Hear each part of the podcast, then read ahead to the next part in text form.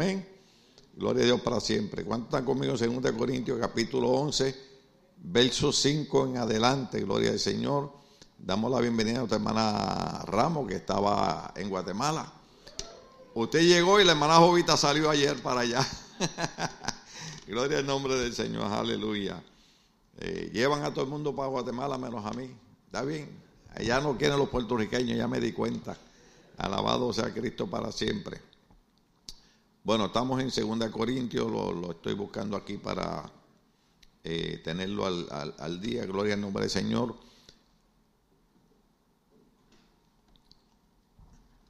Estamos bajo el tema eh, una simple explicación eh, y tratando de que los hermanos entiendan por qué razón los pastores tenemos una eh, encomienda de parte del Señor de predicar ciertos mensajes. Le recomendamos a la gente que eh, por cuestión de trabajo, enfermedad, situaciones, que no puedan venir a ciertos cultos, véalos en YouTube o véalos en la página de nosotros para que lleve el hilo de las predicaciones, porque puede ser que hoy yo diga algo que usted diga, pero ¿por qué el pastor dijo eso? Lo dijo por mí. No, vea tres o cuatro predicaciones anteriores y entonces usted va a agarrar el hilo de, del tema que estamos eh, desarrollando. Por ejemplo, los viernes estamos trayendo unos temas muy, muy interesantes donde eh, estábamos hablando en dos puntos importantes, que uno de ellos es, eh, el tema se llama 18 buenas batallas, y una de esas batallas es busca compartir en el ministerio, o sea, luchar, porque usted sabe que nosotros los seres humanos para cualquier cosa nos envolvemos, pero cuando es para trabajar para el Señor como que nos da pereza. Amén. Eh, entonces tenemos que dar la lucha, la batalla de envolvernos y compartir en las cosas del Señor. Por ejemplo, cuando los jóvenes tienen actividades, tenemos que luchar y, y envolvernos y dar la batalla para compartir con la actividad de los jóvenes. El otro punto que estábamos tocando es dar la batalla para permanecer en el ministerio. Recuerde que una de las cosas importantes es que el enemigo luchará por tratar de sacarte de la iglesia y de los caminos del Señor, porque él sabe, la Biblia dice que los demonios creen y tiemblan. El diablo cree más en Cristo que muchos cristianos. Por eso la guerra de ¿cómo los saco de la iglesia? ¿Cómo los hago perder la fe? ¿Cómo los hago que se desanimen? ¿Cómo hago para, para que no permanezcan? Entonces nosotros tenemos que dar la batalla y la lucha de permanecer sirviendo al Señor. Amén. Entonces, por eso es que hemos estado tocando 2 Corintios capítulo 11, tratando de que la gente en la iglesia comprenda que los pastores no, somos arrogantes, no somos maltratantes, no somos ofensivos, sino que hay ocasiones que tenemos que decir cosas que de momento suenan disonantes, pero no, no, nos ayudan. Yo le decía a mi esposa esta mañana que recibí un, un mensaje por, por Facebook. Gracias, Dios te bendiga por escribirme si me estás viendo, gloria al nombre del Señor, de una persona que estuvo aquí hace como 15 años en esta iglesia. Está viviendo en uno de nuestros países y tuvo un problema matrimonial.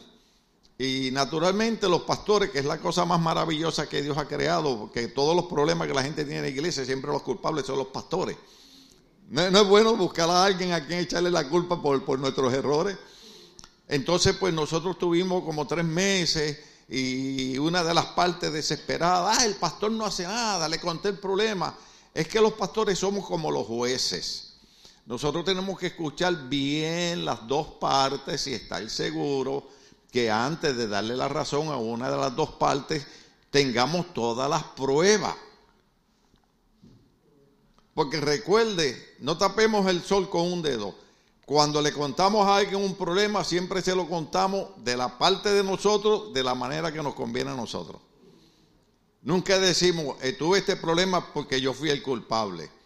Entonces, pues a veces los pastores no le damos la razón ni al hombre ni a la mujer, sino damos la razón a las circunstancias por las cuales se desarrollan las cosas.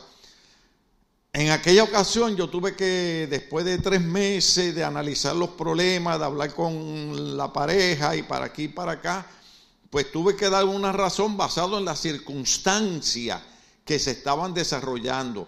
Pero recuerde que todo el mundo comete errores, todo el mundo a veces la riega y, creemos que tenemos razón y, y años después entendemos, yo estaba equivocado.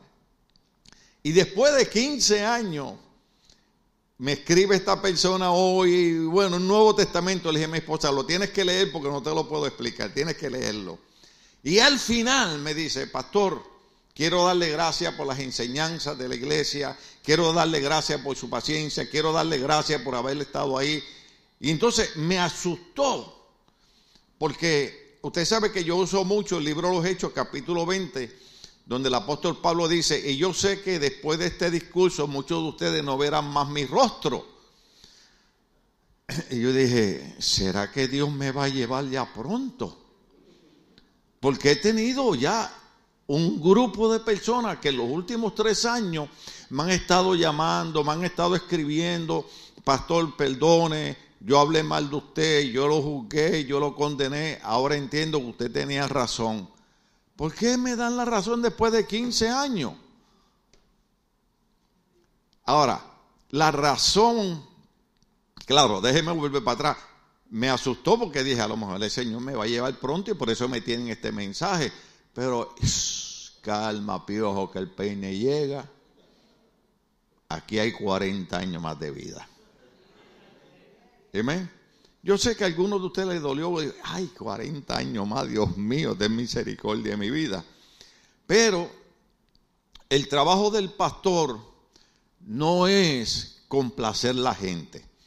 El apóstol Pablo cuando le escribe a los Gálatas le dice, si yo los complaciera a ustedes y les predicara a ustedes lo que ustedes quieren escuchar, yo no sería servidor de Cristo. Yo sé que hay veces que hay mensajes que son incómodos, que hay mensajes que son desagradables, pero ¿qué es más importante? ¿La vida eterna, la salvación o que yo pase media hora contento en el culto y que, oh, gloria a Dios, el pastor predicó lo que yo quería escuchar? Por ejemplo, déjeme decirle algo que, que usted quiere escuchar. El Super Bowl hoy lo van a ganar Filadelfia Eagles. ya Karen lo profetizó. Un niñito lo profetizó, van a ganar ellos. ¿Ve? Y si yo predico aquí hoy, esta semana juega la lotería que se va a ganar los 850 millones que están, te va a decir, Dios me está hablando. Pero no se vaya de iglesia después se saque la lotería. Hable conmigo y lo llamo a la oficina. Y en la oficina hablamos serio. Y yo sé que se lo he dicho un montón de veces, pero el reverendo eh, eh, eh, Santana dijo aquí en una ocasión, que es una iglesia de estas, ¿verdad? Muy rígida, gloria al nombre del Señor, porque nosotros nos vestimos así bonito y nos ponemos saco y corbata, porque somos gente linda.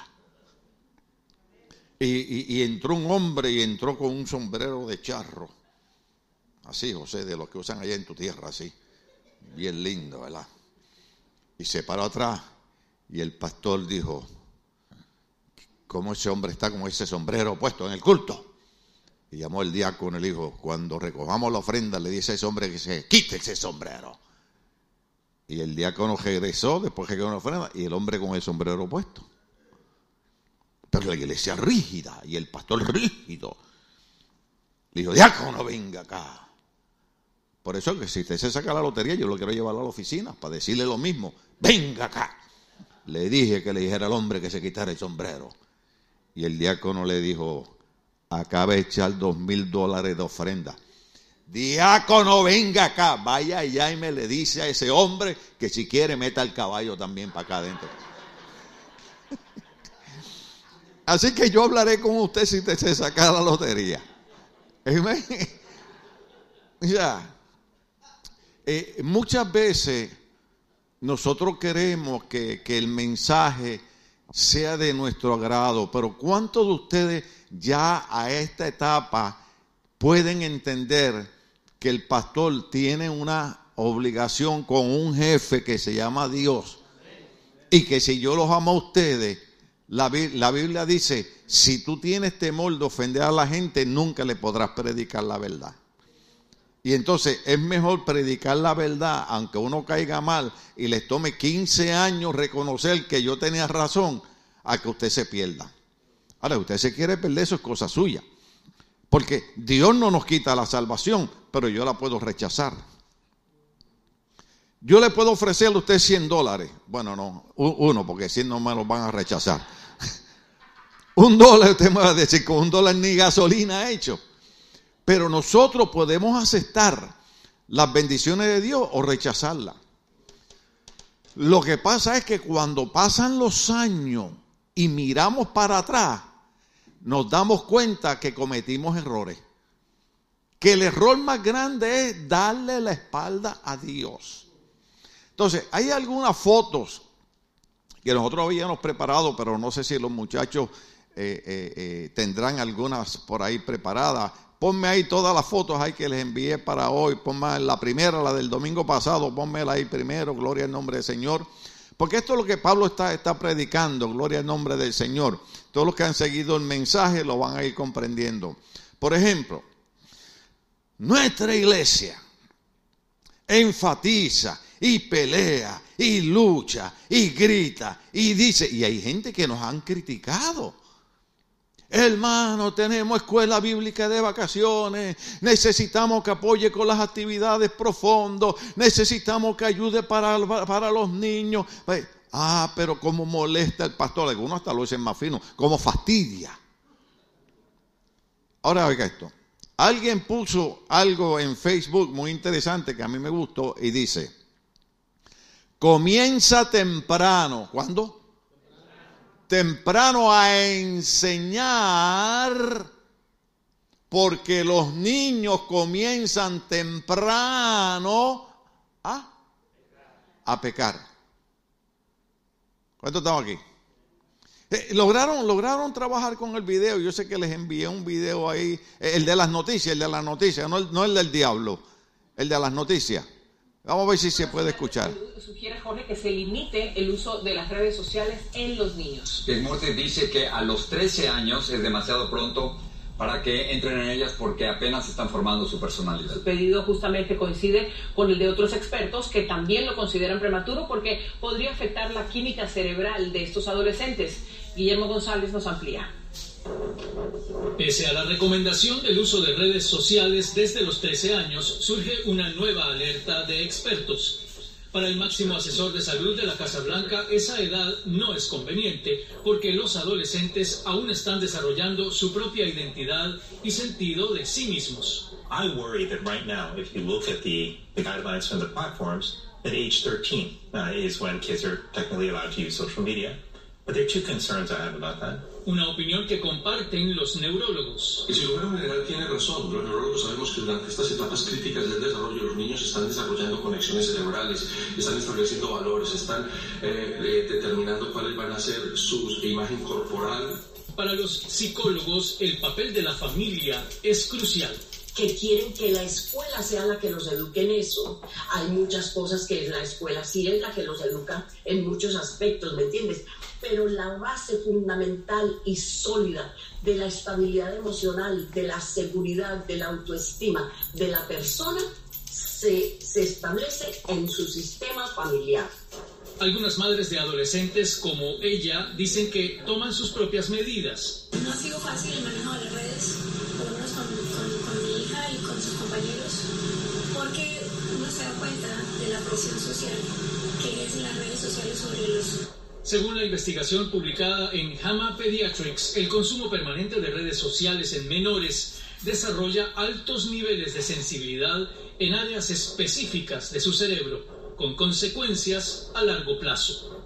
Los expertos coinciden en que el uso descontrolado de las redes sociales causa efectos en la química cerebral de los adolescentes. Ay, Dios mío, ¿cómo salgo de este problema? ¿Cuántos más o menos pudieron entender la noticia? ¿Ve? Diez años atrás, los pastores, entre ellos yo, decían que hay que usar la tecnología, pero que la tecnología no puede ser el amo de nosotros. Y empezamos a enseñar la importancia de traer los niños a la iglesia, porque si no, esos niños cuando empiecen a crecer, el pecado los va a arrastrar y van a ser los próximos problemáticos de nuestra sociedad. Pero cuando uno enseña y predica esas cosas, uno es un fanático, uno es un exagerado. Sin embargo, ahí salieron unos psicólogos, ahí salieron unos neurocirujanos diciendo que todavía a la edad de 13 años no es conveniente estarle dando un... Usted oyó lo que dijo, porque todavía su cerebro, ¿su qué? Lo que le falta a mucha gente. ¿Cuánto tienen misericordia de mí? Su cerebro todavía se está desarrollando. Ahora, no estoy aquí para ofender a nadie, por eso estoy en 2 Corintios capítulo 11. Una simple explicación. Pablo está explicando por qué razón yo les predico las cosas. La razón número uno es porque los amo y quiero que se salven y quiero que tengan éxito y quiero que tengan triunfo. Pero, ¿qué es lo que hacen los padres hoy en día cuando un niño empieza a molestar? ¡Pum! ¿Por qué? Porque, aunque esto va a sonar ofensivo, hemos dejado de mantener nuestro rol como padre y hemos dejado que los que meten los sistemas en el celular y en las tabletas sean los que críen nuestros hijos. Ahora, ¿está ahí, ahí está el otro video ahí, el video rojo? Si lo lograron poner para que la gente me entienda, porque ya tengo que terminar. Pásalo.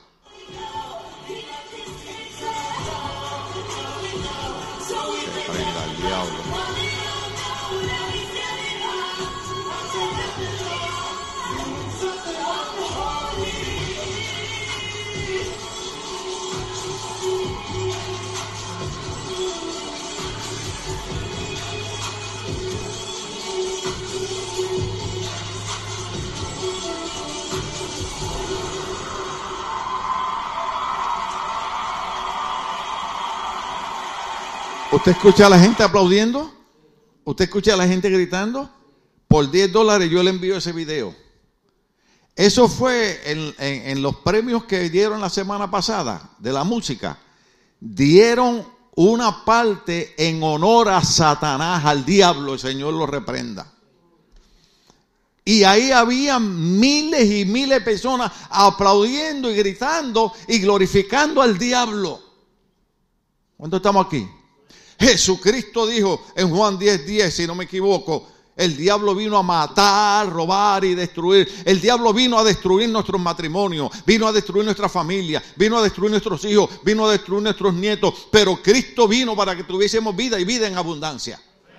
Pero ¿qué es lo que está pasando? Pablo está tratando de una manera simple, haciendo, tratando de que la gente comprenda.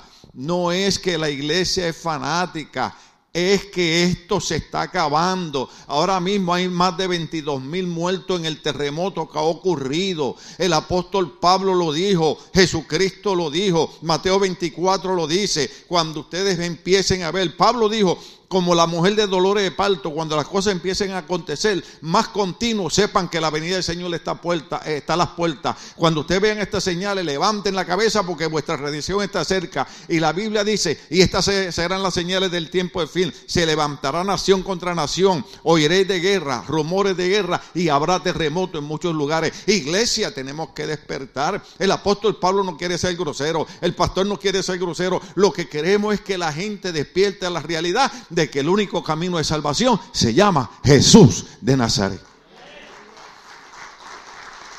Entonces, cuando nosotros llegamos a una época donde nuestra sociedad permite que un teléfono, ahora hay que usarlo, yo tengo teléfono celular, lo estoy usando para transmitir por Facebook hoy y tengo una tableta aquí, la tecnología hay que usarla. Lo que no podemos es dejar que la tecnología domine nuestra vida. ¿Cuántos estamos aquí? Por ejemplo, la razón que muchos hijos no respetan a los padres porque la tecnología le dice que las leyes dicen que los padres no le pueden pegar a los hijos. Gracias a Dios ya mis hijos están grandes. Pero desde que pasaron esa ley, yo le dije a mis hijos que eh, yo soy pastor en la iglesia, en la casa yo soy papá. ¿Ah? Yo le he dicho esto un montón de veces. Una vez vino alguien aquí y vio la iglesia y vio la silla y me dijo, ¿cuánto tiene esa silla? Ay, ya ni me acuerdo, como más de 15 años. Me dice, ¿usted tiene niño aquí? Y le digo que si tengo niño, usted no conoce a los hispanos. Gloria a Dios que estamos aprendiendo en Estados Unidos que eh, con dos hijos es suficiente, pero en nuestros países, ¿cuántos son? Una escalera, hermano. Y me dijo, pero esto no parece. Ah, ¿sabe por qué? Porque en nuestra iglesia, desde que abrimos esta iglesia hace 33 años, le dijimos a la gente, si en su casa usted deja que su niño rompa los muebles y rompa la figura y rompa eso, esta no es su casa. Esta es la casa del Señor y la casa del Señor hay que tratarla con respeto. Está bien, tres o cuatro amenes, pero está bien, con eso, con eso bastan. Pero nuestras sillas todavía existen. Yo he ido a iglesia donde el pastor está predicando. A mí me tocó ir a predicar a una iglesia. Una iglesia que predica santidad. ¿Usted sabe lo que es santidad?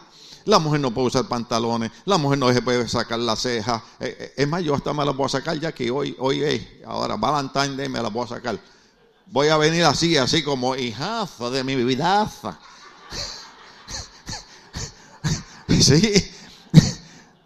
O si no, voy a venir como la loca esa de la película esa que tiene una eja acá y otra acá abajo, así. Eh, de Adam Sandler esa.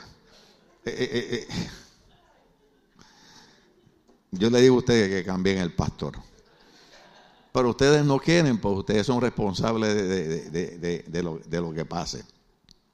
Entonces, e, es, importante, es importante, tengo que avanzar porque los jóvenes, los jóvenes tienen algo. Nosotros, nosotros en la iglesia, hermano, eh, eh, eh, no queremos, no queremos ser groseros, no queremos ser antipáticos, sino que simple y sencillamente nos interesa el bienestar de ustedes. Entonces, cuando usted llega a una sociedad donde para ellos darle un show satánico es algo de aplauso y de risa y de alegría, algo está mal. Ahora, que lo haga la gente que no conoce a Cristo está bien. ¿Ve? Eh, eh, y yo sé que mencioné, ¿verdad? lo de los niños pero lamentablemente tenemos que hacerlo así. Porque cuando usted va a una corte o usted va a una oficina, usted agarra a su niño. Mi mamá me decía, cuando yo iba a los centros de brujería con mi mamá, me sentaba en una banca y me decía, te sientas ahí, de ahí no te muevas. Y aquellos cultos de brujería duraban tres y cuatro horas, hermano. Porque le daban baños a la gente y, y baños para aquí, baños para acá y camina para atrás. A mí me hicieron caminar por fuego una vez, Deuteronomio eh, eh, eh, prohíbe eso, hermano. Y mi mamá me decía, te sientas de ahí, de ahí no te muevas. Y llegaba un momento, hermano. ¿Cuántos algunas veces han estado sentados en un sitio que sienten las nalguitas como que tienen llena hormiga? Así que, que le da así como calambre. Y yo ahí, y yo miraba a mi mamá y mi mamá ya echando la baraja. Y desde allá me hacía. Me abría los ojos y yo le decía, abrirle los ojos a la mamá a un hijo significa, te quedas sentado ahí aunque tengas escorpiones en los cachetitos, porque lo que viene detrás es peor que eso. ¿Cuánto estamos aquí? Hoy en día, niños de 5 y 6 años le dan bofetada a las madres. Mi mamá, yo sé que ahora yo entiendo que ella no lo decía serio, pero ella me decía, el día que tú me levantes la mano, te la corto. Eso es abuso infantil.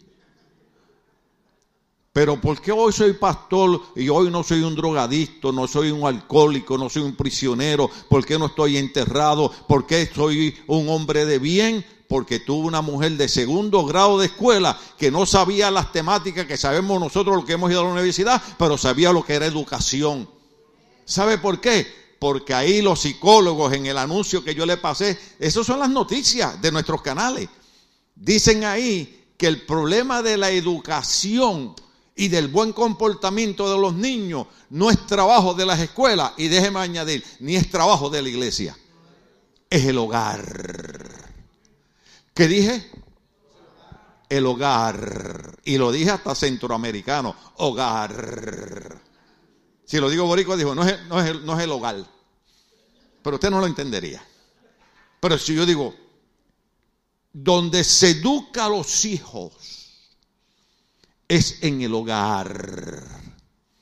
Ahora, yo agradezco a las maestras, a las asistentes maestras, a todos aquellos que tienen su corazón para venir los domingos y aunque sea 40 minutos, tratar de sembrar en la mente y en el corazón de nuestros niños la palabra de Dios, porque oiga esto, lo único que nos va a dar éxito en la vida es tener la palabra de Dios en nuestros corazones. Yo llevo, ahora en mayo yo cumplo 50 años de cristianismo y he pasado por 10 mil cosas, he pasado por situaciones. Ahora mismo, dentro de dos semanas, yo tengo que hacerme dos exámenes que digo, Señor, ¿cómo me puedo librar de eso? Estoy como Cristo en el Getsemaní orando, líbrame de eso, líbrame de eso. Pero el doctor me dijo, te tengo que hacer esos dos exámenes. Y yo, feliz de la vida, le digo al doctor, pues tengo que hacérmelo. Pero Cristo nos dice, buscad mi rostro mientras pueda ser hallado. Y nosotros decimos, ah, puros cuentos religiosos. No, hermano, por eso es que tenemos ahora mismo en Estados Unidos, yo dije que en 23 días del mes de enero habían, habían 39 muertos, entre ellos la mayoría habían sido asesinados por jóvenes. ¿Por qué razón? Porque nos hemos olvidado de traer nuestros hijos a la casa del Señor. Y la excusa de los padres es esta. Esto es una simple explicación de por qué Pablo está en 2 Corintios y ahorita sigo por ahí. La razón que nosotros damos es esta. Es que la, la sociedad moderna es así. Entonces, porque la sociedad moderna es así, usted va a dejar que su hijo sea un pandillero, un drogadicto, un asesino, un violador de mujeres. Usted no tiene idea de las noticias que nosotros estamos viendo aquí en Los Ángeles, California, la trata de blanca, ¿usted sabe lo que es una trata de blanca? Que utilizan las muchachitas de 14, 15, 16 años para que trabajen como prostitutas. Aquí en Los Ángeles es el lugar más grande que hay. Aquí.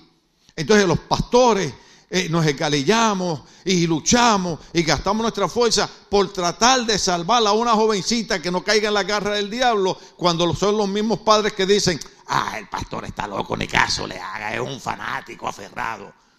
yo no soy un fanático aferrado. Si yo tenía un buen trabajo que yo hacía 20 dólares la hora, yo trabajaba por la McDonald's Douglas, yo trabajaba por la Boeing, mi esposa corría 22 farmacias. Y dejamos nuestros trabajos por obedecer a Dios y estar aquí. ¿Sabe por qué? Porque para Dios es más importante el bienestar suyo y el éxito de sus hijos que el dinero que nosotros estemos ganando. Dice, ay, pastor, pero ¿por qué usted dice esas cosas? Porque yo necesito que la gente entienda que más importante que el dinero es que simple y sencillamente lo que nosotros necesitamos es el pan nuestro de cada día. Es más, alguien dijo que no somos pobres porque no tenemos dinero, somos pobres porque deseamos más de lo que necesitamos. Hay veces que gastamos dinero en cosas que no necesitamos. Yo siempre lo explico de esta manera en dónde se pagan impuestos y en dónde no se pagan impuestos. Usted no paga impuestos en las cosas que son de primera necesidad. Claro, de los huevos no hablemos ahora. Porque ya sé que hay montones de hombres que le compraron una docena de huevos de regalo para la esposa. Toma, mi amor, aquí está. Para después comérselos él. Pero hay otras cosas en las cuales usted paga impuestos. En las que usted paga impuestos son en las cosas que son cosméticas, son lujos, son cosas que usted no necesita. Yo voy, yo voy a ver esa tienda. Bueno, antes iba a tienda. Una vez fui a una tienda italiana, hermano, y me puse un saco de mil dólares y me lo medí. Y usted sabe cómo son los vendedores. A los vendedores no le importa lo que usted le pase. Muchacho, qué bien te ve, qué bien te queda. Es como si lo hubieran hecho en tu cuerpo. Y yo, ¿verdad que sí? ¿Verdad que sí? ¿Verdad? Y, wow, wow. Y yo le digo, pónmelo ahí al lado, que voy a seguir mirando los otros. Al rato le digo a Cindy, sal tú primero y yo salgo atrás. Y cuando salimos le digo a Cindy, ¿tuviste eso? Andaba con un saco de mil dólares puesto. Y yo he comprado sacos de mil dólares. Adiós, pastor, así que nos hicimos bola. Pero viene mi esposa y llama, iba a decir la tienda, pero no puedo decir nada, Macy's y esas cosas. Y dice, ¿cuándo tienen especial de ropa de hombre? Dentro de dos semanas.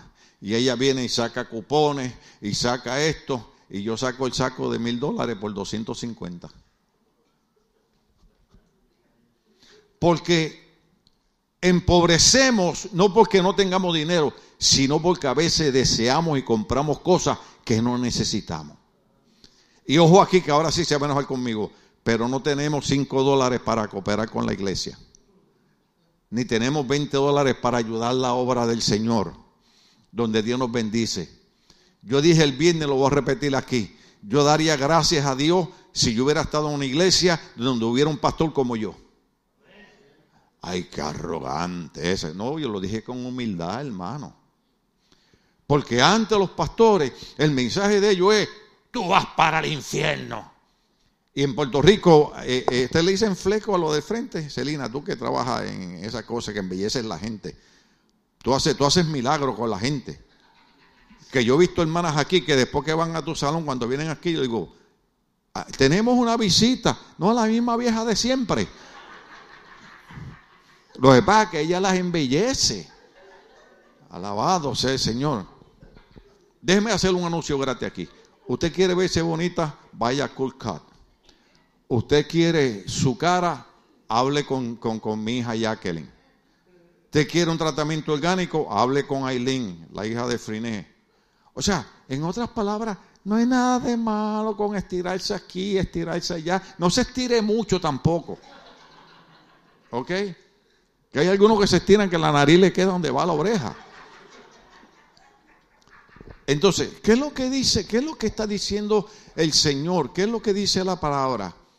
Cuando usted está en una iglesia, Pablo explica de una simple manera, Pablo explica, permítame repetirle esto, yo no los quiero ofender, yo no los quiero herir, pero yo necesito despertarlos, yo necesito empujarlos, yo necesito que ustedes comprendan que mi deseo es que ustedes sean bendecidos y que sus niños son parte del plan de la salvación y de la bendición que Dios tiene para ellos. No espere que su hijo tenga 10 años, 12 años para invitarlo a la iglesia. Si nunca ha venido a la iglesia, sí, invítelo. Pero cuando el niño tiene tres años, cuatro años, cinco años, ¿cómo es eso que el nene a los cinco años es el que manda en la casa?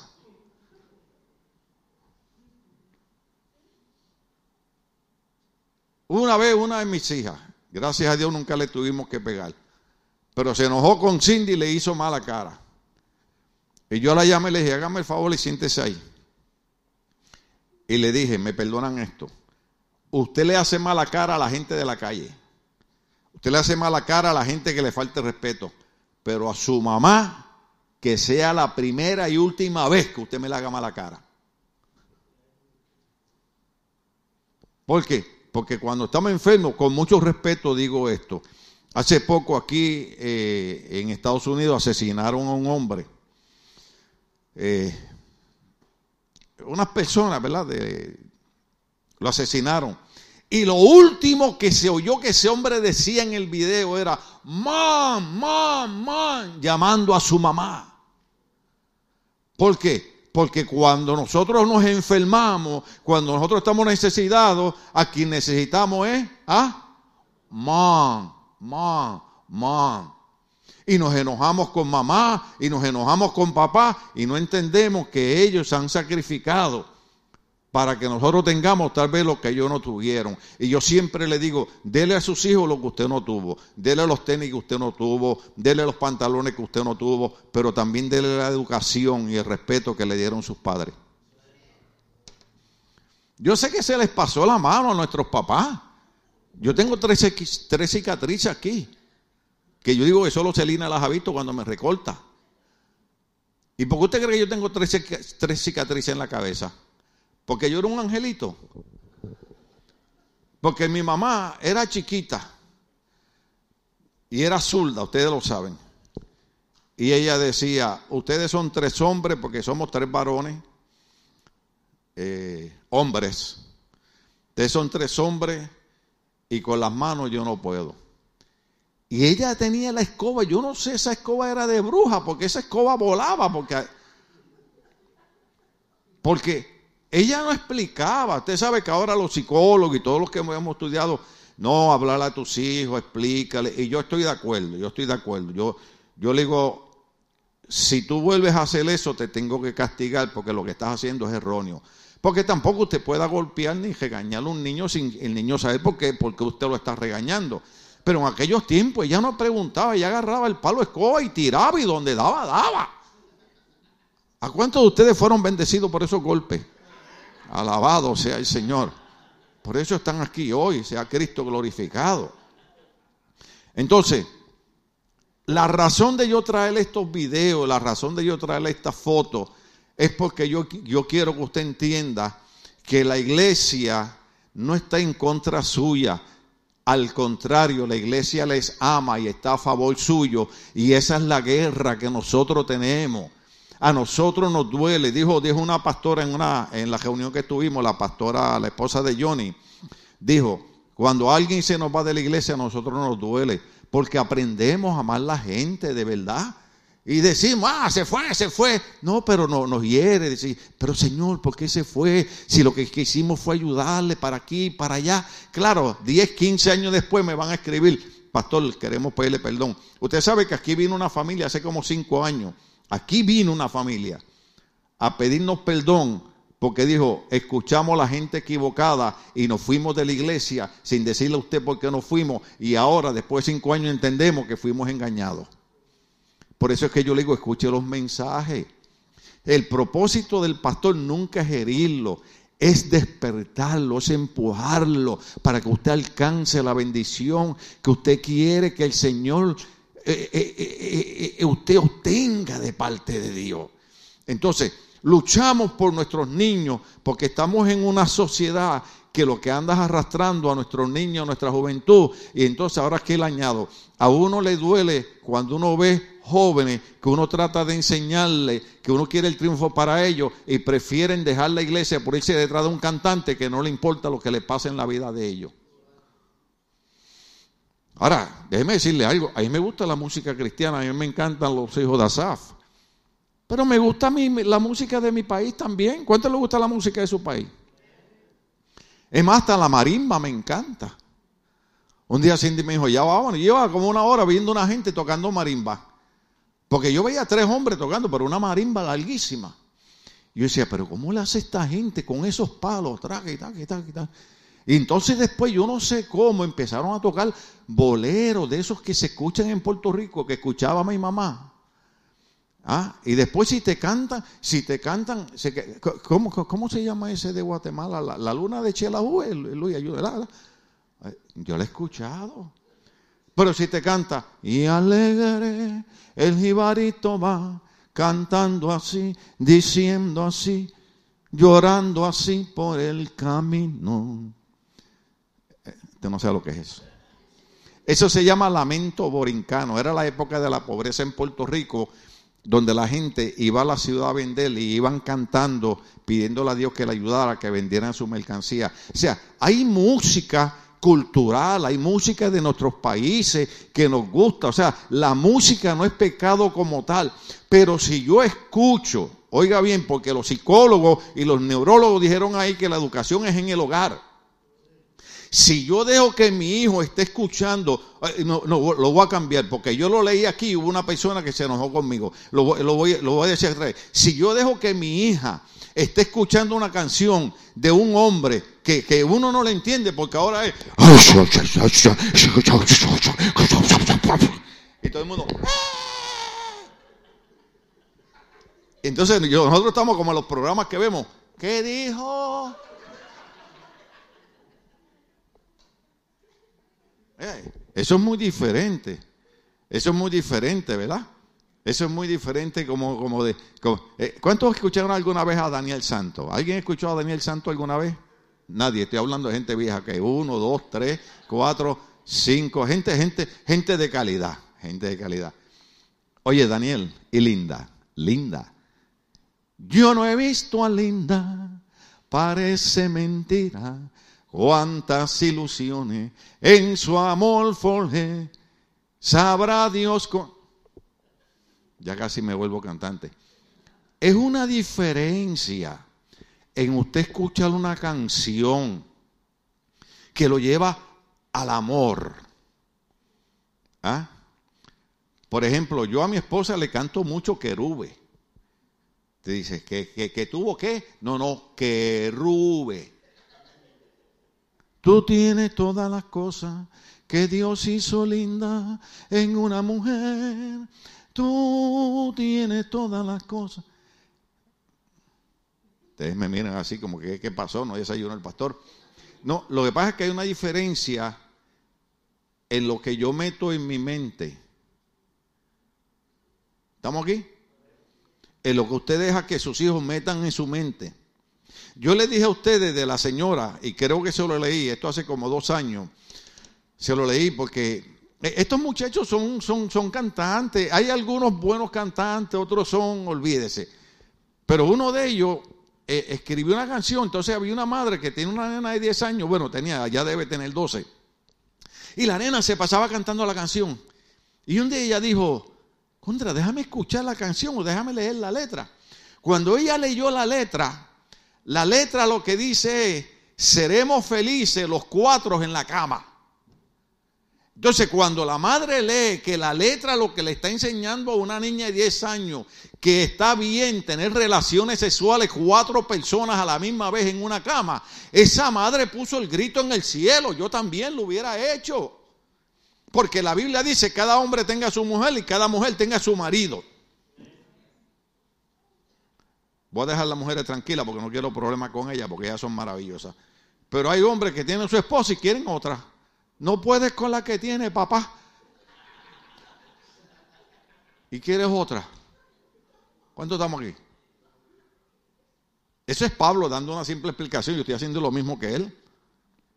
Entonces ella vino y le escribió al muchacho y le dijo, tú eres un muchacho guapo, elegante, me caes bien, eres tremendo cantante, pero esa letra de esa canción creo que en vez de hacer bien lo que hace es daño a nuestra niñez. Porque usted cree que la sociedad está como está. Déjeme decirle algo, lo dije aquí y lo voy a repetir. El gobierno ha tratado de eliminar las iglesias durante el COVID, yo no sé cuánto ustedes se dieron cuenta que el interés del gobierno era más cerrar las iglesias que vacunar la gente. Si el pastor MacArthur no pelea y va a la corte, nos hubieran cerrado las iglesias. Nosotros guardamos el protocolo, usamos las mascarillas, usamos el sanitizer. Hubo un hermano que se equivocó y me echa ese sanitizer, se echó saliva en las manos, pero está bien, esas cosas ocurren. Está bien. Guardamos todo el protocolo, pero nosotros nunca cerramos la iglesia. Nunca. Se bajó el número de asistencia, porque tampoco vamos a ser, ¿verdad?, gente irracionales. Pero no dejamos que el gobierno cerrara nuestra iglesia, porque muchos años atrás alguien dijo que eso de separación entre el Estado y la iglesia no existe. Lo que existe separación es del Estado de la iglesia. Usted dice, pastor, explique, explique eso, explique eso. Lo que significa es que el Estado no puede prohibirle a la iglesia predicar el Evangelio, pero la iglesia es la conciencia del gobierno de cualquier país. La iglesia es la conciencia del gobierno de un país. Los pastores somos la conciencia de la gente de la iglesia. ¿Por qué? ¿Porque queremos molestarlo? No, porque queremos que usted triunfe. Cuando le decimos, venga a la iglesia, asista a la iglesia, envuélvase en la iglesia, porque es que queremos que usted crezca. ¿Cuándo estamos entendiendo esa parte? La iglesia es la conciencia de un pueblo, imagen nuestra sociedad, imagen el país que nosotros vivimos, hermano. No, hay cosas de las que podemos disfrutar, hay parques que podemos ir, hay lugares que podemos ir, pero no podemos poner a Dios de plato de segunda mesa. ¿Cuánto entienden eso? A Dios. Hay una, una de las fiestas eh, de los judíos que nosotros la, queremos hacer aquí, que se llama la fiesta de las primicias. ¿Sabes lo que significa eso? No hay que explicarlo. Primicias primero. Entonces Dios ordenó una fiesta de las primicias donde eh, en esa fiesta el pueblo de todo lo que había trabajado en el año sacaba una parte y en esa fiesta traía y le daba a Dios a principio de año, le daba a Dios lo primero que ganaba. ¿Cuánto estamos aquí? Entonces, Dios dice en su palabra, no me explique, no me pregunte que le explique eso, pero su palabra dice que Dios es un Dios celoso. Dios nos quiere para Él. Recuerde que la iglesia es la esposa de Cristo. Cristo no quiere su esposa con tres y cuatro hombres. Cristo quiere su esposa para Él. ¿Por qué? Porque esa, esa esposa me costó mi sangre en la cruz del Calvario. ¿Estamos aquí todavía? Entonces, a Dios se le da lo primero. No se habla de fanatismo, no se habla de exageramiento, se habla de entender la palabra. Dios dice, yo quiero las primicias de tu vida. Yo quiero que tú me des lo primero. Por ejemplo, mire lo que usted hizo hoy, hermano. Siéntase orgulloso, siéntase contento. Usted se levantó hoy y usted pudo. El, el reverendo Israel Suárez, presbítero de las asambleas de Dios, me dijo en una ocasión, mi Jotín, yo voy a orar por ustedes porque ser pastor en California es la cosa más horrible del mundo, porque en California hay tanta distracción que la gente puede estar 24 horas en distracción y lo menos que necesitan es ir a una iglesia. Sin embargo, cuando yo veo un pueblo como ustedes, que ustedes dicen, yo me voy a levantar y voy a ir a la iglesia porque las primicias se las voy a dar a Dios, las primeras horas del domingo se las voy a dar a Dios, por la tarde se las doy a Mickey Mouse, se las doy a quien sea, pero las primeras horas de la mañana las primicias se las voy a dar a Dios. Mire, yo agradezco a mi abuelita. Yo entiendo y respeto todas las religiones. Y yo entiendo que diferimos, eh, diferimos, debo decir, en ciertas maneras de, enseñar de, de algunas otras religiones, porque nosotros creemos que la Biblia es la verdad absoluta y el único camino de salvación es Cristo. ¿El único camino de salvación es quién? No busque atajos, no busque cercas, el único camino de salvación es Cristo y nos da la salvación de gratis. Pero yo me crié con mi abuelita en lo que, en lo que se llama la iglesia popular. ¿Ok? Y le doy gracias a Dios que mi abuelita me enseñó a creer en Dios y a respetar la iglesia. Todavía a veces cuando voy a Puerto Rico, yo le digo a mi esposa, ya no sé si regresaré a Puerto Rico alguna vez, pero cuando, cuando uno pasa por frente de la iglesia, uno tiene la costumbre de presionarse. Yo voy a poner esa costumbre aquí. Alabado sea el Señor. Y hay veces que ya después de cristiano y pastor, yo he ido de vacaciones a Puerto Rico y cuando paso por frente de, que de hecho se llama, la, es la catedral de Nuestra Señora de Guadalupe. ¿Me oyeron? Ah, los mexicanos creen que ustedes nada más tenían a Guadalupe, nosotros también la tenemos. ¿Ah? Pero no la adoramos. Esa es la diferencia. Alguien una vez me dijo, ay, es que ustedes no creen en María. No, no, yo creo en María. Lo único que nosotros no adoramos a María ni creemos que María es el camino de salvación. Esa es la diferencia. Que fue el, el instrumento que Dios usó para traer a Cristo. Amén. Pero yo iba pasando frente a la iglesia, hermano, y de momento de momento levanté mi mano. Hice así. Y caí en cuenta y digo, ¿qué hago yo presinándome ahora a estas horas? Pero si mi abuelita, que ustedes saben la historia que se la ha dicho, los canso con eso, me levantaba a las 5 de la mañana, yo le decía, abuela, ¿para qué hay que ir a la misa de las 6 si podemos ir a la de las 10? ¿Usted sabe qué me decía mi abuelita? Las primeras horas del domingo se le dan a Dios. ¿Y usted sabe lo que levantó un nene de 5 o 6 años? Que ya me hablaba una sola vez. Levántate que vamos para la iglesia. A rato sentía agua que me caía en la cara. Oiga, eran abusadoras. Es más, de hecho, hay una canción en Puerto Rico que se la dedican a las mujeres que le dicen abusadora, abusadora. Sí, me echaba agua en la cara como quien dice, o vas o vas. Y después era caminando, hermano, caminando. Yo cometí el error de manejar la camioneta de la iglesia en Puerto Rico. Porque las iglesias han cometido demasiados errores. En vez de enseñarle a la gente, tome usted la iniciativa.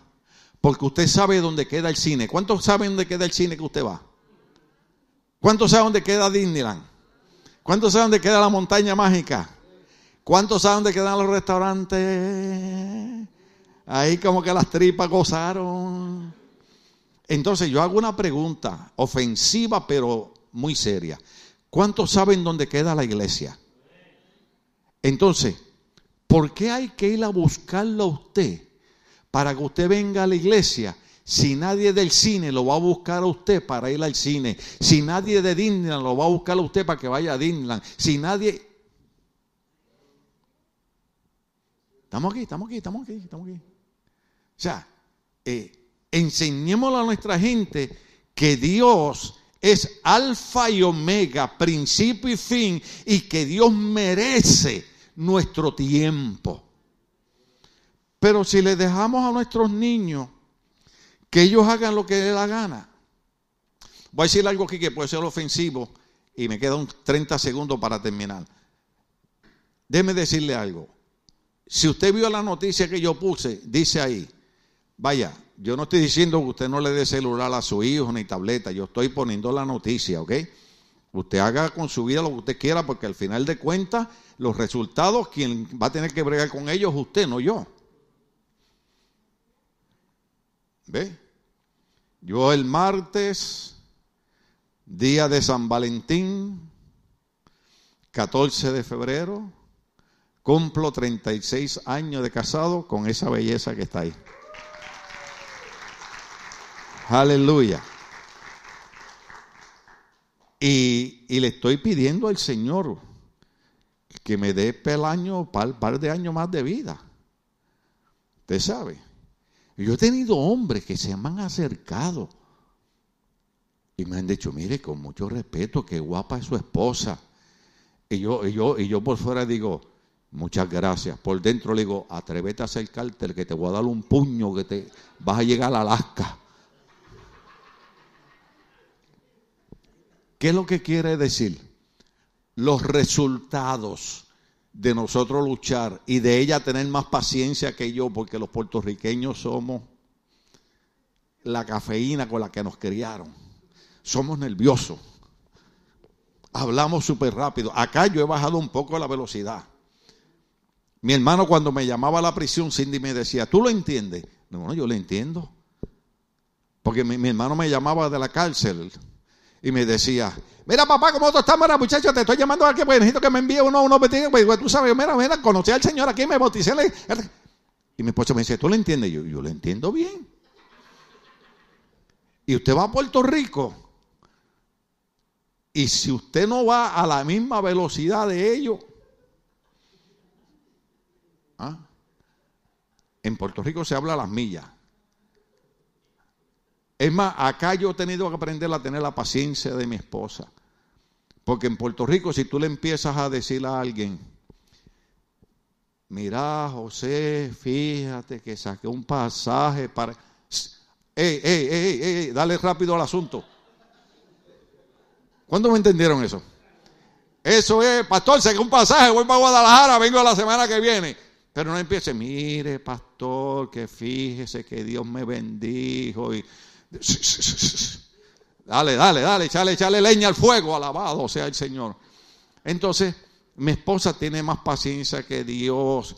Ella ha sido una mujer sabia porque la Biblia dice que la mujer sabia edifica su casa. Gloria a Dios que eso le tocó a las mujeres. Edificar la casa. ¿Cuántos estamos aquí? Pero claro, al hombre le tocó de la misma manera que Cristo amó a la iglesia que se entregó por ella, así maridos, amad a vuestras mujeres. Tenía que soltarle algo de San Valentín. Entonces, el resultado de nosotros celebrar un año más de boda, el resultado de tener buenas hijas, el resultado de haber tenido un buen hijo que dio su vida aquí en esta iglesia. El resultado de tener buenos nietos. Ha sido la precaución que tuvimos de que Dios fuera número uno en nuestra vida. Entonces, usted lo puede disfrazar como usted quiera, usted lo puede pintar como usted quiera, usted lo puede negar, nadie tiene que creer lo que yo predico, pero tarde que temprano usted va a chocar con los resultados. Y recuerde que la Biblia dice que lo que el hombre siembra es lo que cosecha. Hoy yo le puse eso a mi hija Stephanie porque ella sembró una semillita, ¿verdad? En, una de esos y hoy puso, ya está floreciendo. Le dije, porque lo que uno siembra, cosecha. Usted siembra una semilla, no se ve, se tarda, pero llega un momentito que sale, sale una ramita, sale una hojita, crece el árbol, da fruto. Así es la vida, así es el hogar, así es el matrimonio, así son los padres, así son los hijos. Mi mamá me decía, para que me hagas llorar a mí mañana, mejor que llores tú ahora. No podemos ser eh, eh, golpeadores de nuestros hijos, no me malinterprete. Yo no creo que usted ni siquiera tenga que golpear a su hijo si usted desde chiquito le enseña quién es la autoridad en su hogar. Entonces, Pablo decía, les doy esa simple explicación para que comprendan que el Evangelio no es una religión, que el Evangelio no es un fanatismo, que el Evangelio, yo he dicho aquí un montón de veces, yo aquí yo no obligo a nadie a hacer nada. Yo a veces le pido un favor a alguien, hermano, ¿me puede ayudar en esta iglesia? No, hermano, no puedo. Tranquilo. En Puerto Rico hay una canción que dice, quítate tú para ponerme yo. Entonces yo les digo lo mismo, quítate tú que se pone otro. Porque si algo es cierto es que jamás Dios dejará que su obra se detenga porque alguien no quiere ayudar. Dios siempre tendrá personas disponibles a ayudar para decir, como decía el profeta Isaías, heme aquí, envíame a mí. A alguien Dios le ministró hoy, a alguien Dios lo molestó hoy, aunque sea el aplauso al Señor. Gloria al Señor. Pido a los, a los jóvenes que pasen por aquí rapidito. Gloria al Señor, aleluya. Gloria a Dios.